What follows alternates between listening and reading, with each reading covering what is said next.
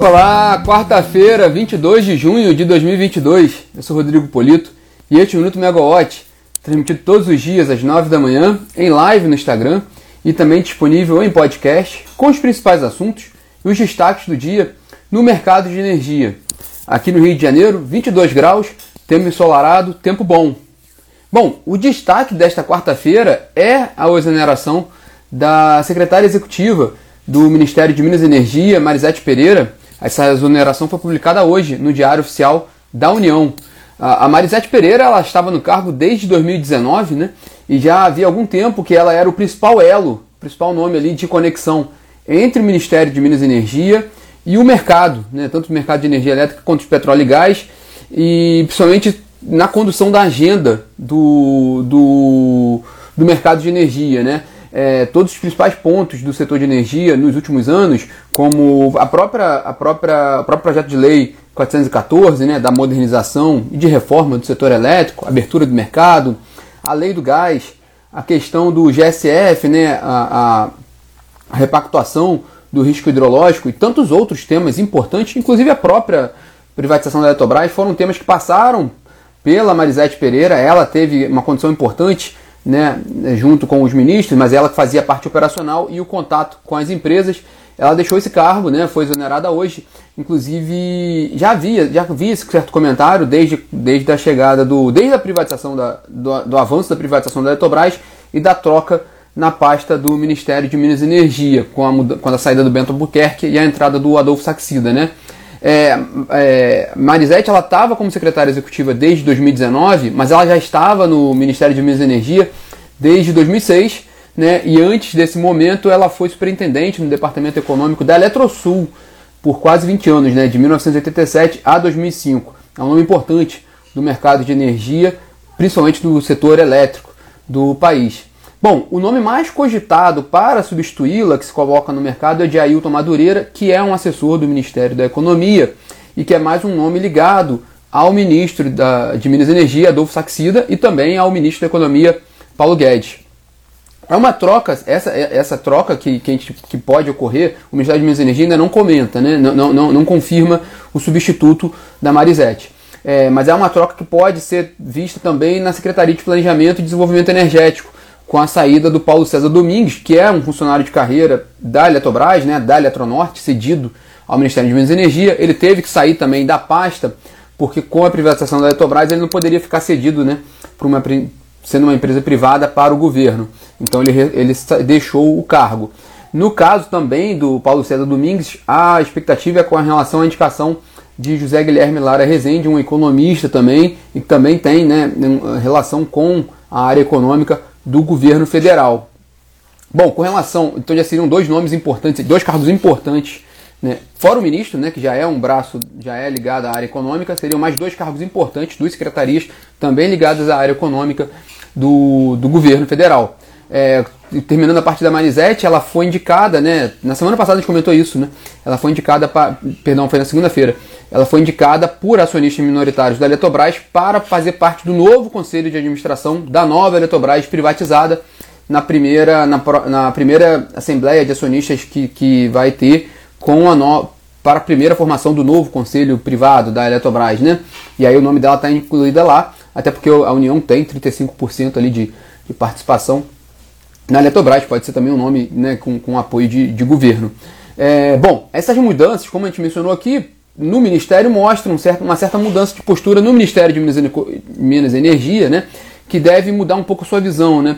Ele estava muito mais mergulhado em temas é, técnicos, infralegais, né, ou até também de Congresso, mas mais ligados a temas regulatórios, como a própria PL 414, e tem dado sinais que pode caminhar mais para uma visão econômica mesmo, né, com medidas para combater a inflação, que é o principal problema hoje que, que, que o governo está lidando, e também buscando privatizações, lembrando até que no primeiro ato, né, ainda, não como, ainda nem como nomeado, mas já como, como divulgado, indicado como novo ministro de Minas Energia, o ministro Adolfo Saxida mencionou sobre estudos para a privatização da Petrobras, defendeu a privatização da PPA, da, perdão, da PPSA. Inclusive já, já, deu, já deu andamento nesse processo da PPSA.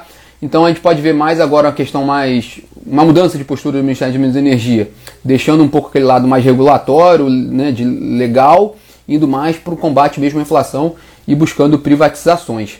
É, além disso, né, depois, além de todas essas mudanças ali no Ministério de Minas e Energia, que é o principal tema ali da, da agenda hoje do, do setor, é, além disso a gente teve os primeiros sinais de como a ANEEL vai tratar né, os próximos processos tarifários, né, com a aprovação ontem de alguns reajustes tarifários. A gente comentou muito isso durante a semana, né? Vou só dar uma pincelada rápida aqui. Um destaque para a CEMIG, né? Que teve um reajuste de 8,8%, né? Sendo 6,23% na baixa tensão.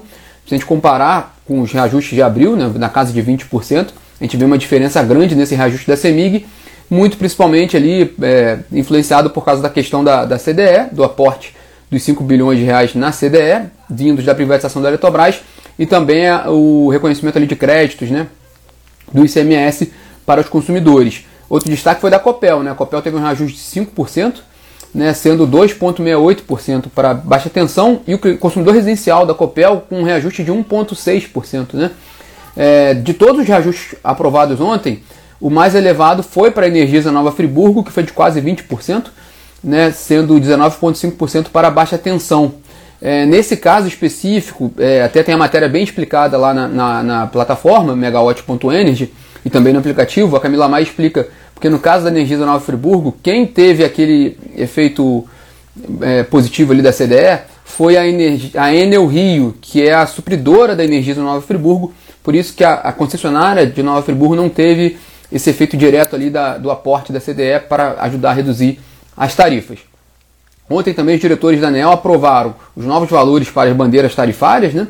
Houve um aumento de 64% na bandeira vermelha patamar 1 e de 3,2% na, na bandeira vermelha patamar 2. Né? A bandeira amarela teve um aumento de 59,5%. Mas a expectativa, pelo menos para esse ano, continua sendo de bandeira verde. Né? É, tudo indica ali, o, cenário está muito positivo das condições hidrológicas então que pode o próprio ONS e a ANEL vem, enxergam a possibilidade de seguir com bandeira verde até o fim do ano. Né? A próxima bandeira para o mês de julho vai ser anunciada nesta sexta-feira, depois das duas reuniões do, do PMO, amanhã e na sexta.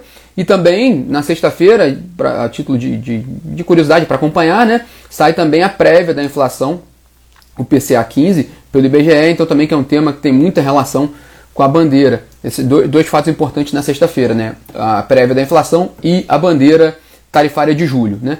E o último ponto da reunião da ANEL de ontem, né? A diretoria da ANEL rejeitou o pedido da Rovema de cautelar contra é, pontos do, do contrato, principalmente punições né, do contrato do leilão emergencial de outubro do ano passado, com relação à térmica da Rovema né, em Santa Catarina, que estava previsto para entrar em maio, entrar em operação em maio, não entrou em operação, então começa, é, tem as cláusulas do contrato do leilão emergencial e ela fica passível de, de, punições por não ter entrado em operação. Lembrando que ela tem que entrar em operação até agosto, senão o, o contrato é rescindido.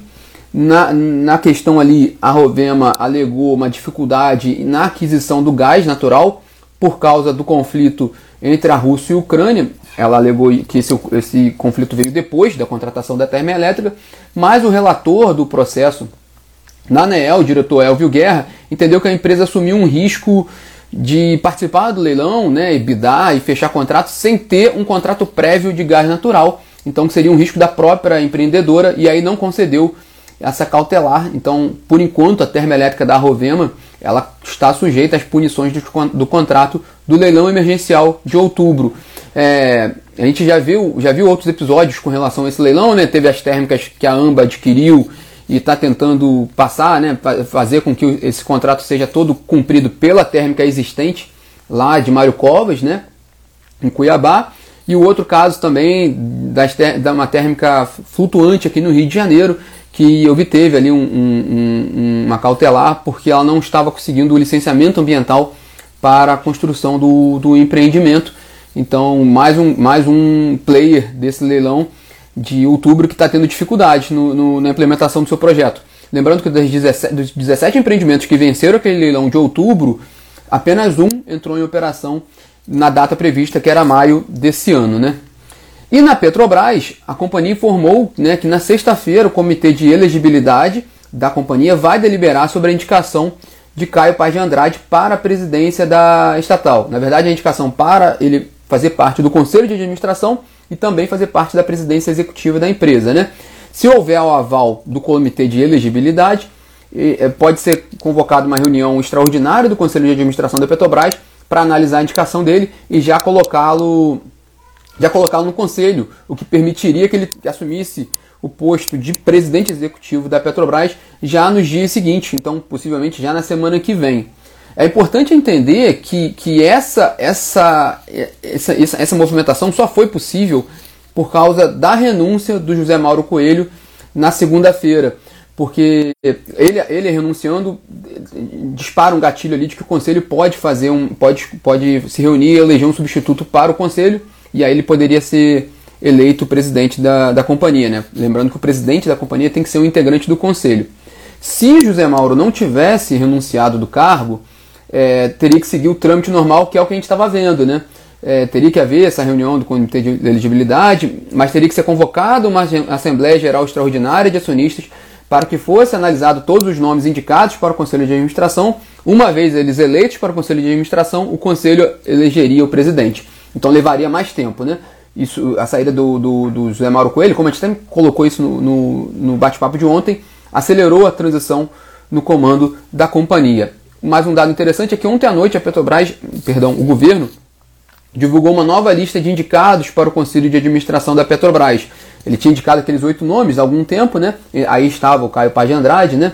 E agora ele, ele republicou essa lista com algumas modificações um destaque nessa, nessa, nessas modificações é que na primeira lista, até o mercado ficou questionando muito, né?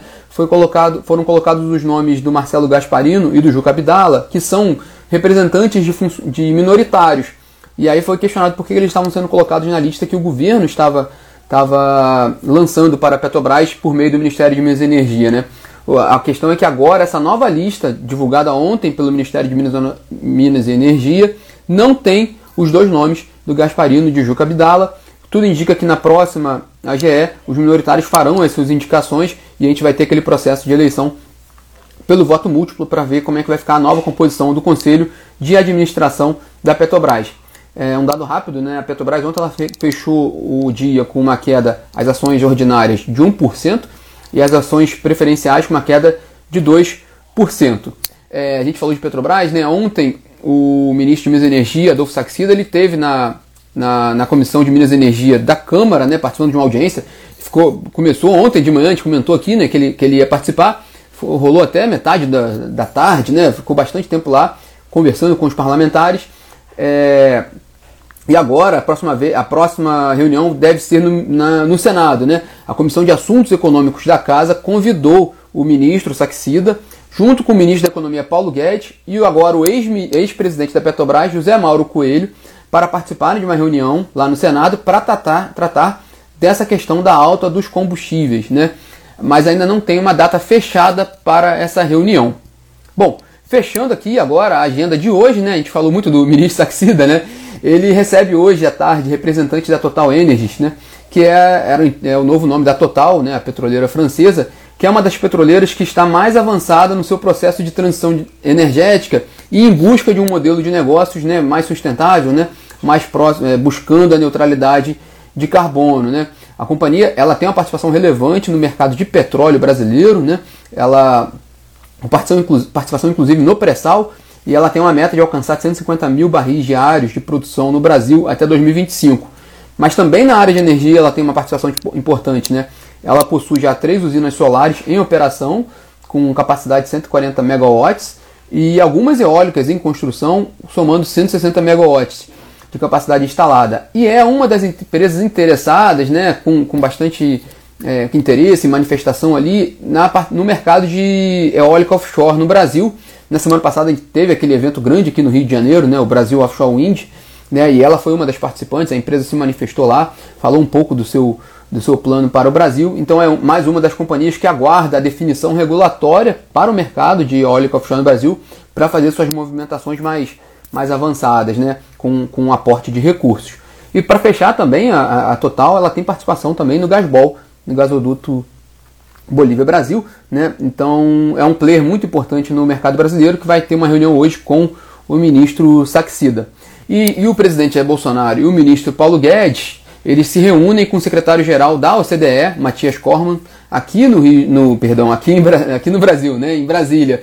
É, e lembrando que o governo tem uma intenção clara ali de acelerar a entrada do Brasil no grupo da OCDE, isso vem sido manifestado seguidas vezes pelo ministro da Economia Paulo Guedes, né? Inclusive nessa semana ele disse que essa medida, essa inclusão do Brasil na OCDE, pode contribuir muito para a internacionalização da Eletrobras, que diante do cenário de crise, né, de, gerada pela guerra entre a Rússia e a Ucrânia e de necessidade de transição energética, a Eletrobras que tem um portfólio renovável expressivo, né, vai ter um papel importante ali de garantir segurança energética para o Ocidente, né, com sobretudo a Europa que está fazendo um processo de transição energética, segundo as palavras do ministro da Economia, Paulo Guedes.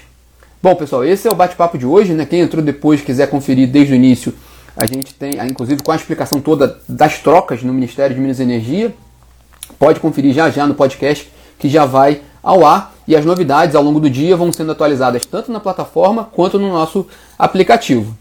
Bom, pessoal, tenham todos uma ótima quarta-feira e amanhã está de volta aqui. Tchau, tchau.